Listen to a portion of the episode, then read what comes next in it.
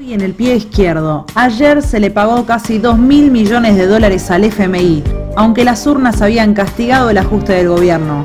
Los de Juntos se emocionan con la reforma laboral y con cagarnos la indemnización. Entérate por dónde viene la mano.